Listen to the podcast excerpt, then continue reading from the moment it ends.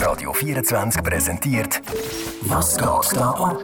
Die schrägsten News von dieser Woche. Nach den Protesten von Lastwagenfahrern in Kanada ist bei einzelnen Anwohnern ein Geisterhub-Symptom festgestellt worden. Tagelang haben die Trucker gehupet im Zentrum der Hauptstadt Ottawa, weil sie nicht einverstanden sind mit der Corona-Politik der Regierung. Und sogar Leute, die das ähnlich gesehen, aber halt gerade nebenan gewohnt haben, sind dann ziemlich schnell mal recht hässig geworden auf die hupenden der Trucker.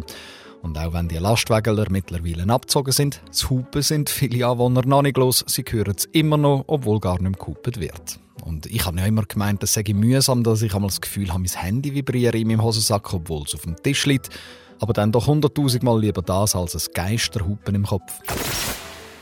Eine britische Firma zahlt umgerechnet rund 5500 Franken für Leute, die zwei Monate lang an Hundekot riechen. Gut, ich habe ja in meinem Leben doch auch schon den ein oder anderen Scheißjob gemacht, aber da finde ich es wirklich ein bisschen extrem.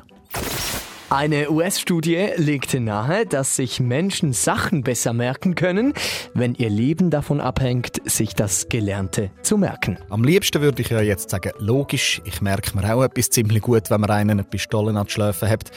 Aber auf der anderen Seite, ich meine, ich habe während meiner Schulzeit sau strenge Eltern und trotz riesiger Panik immer wieder zwei Jahre aus der Mathe heimgebracht. Todesängste haben mich Algebra also auch nicht besser lernen lassen. Was geht da ab? Die schrägsten News von dieser Woche, jetzt auch auf radio24.ch.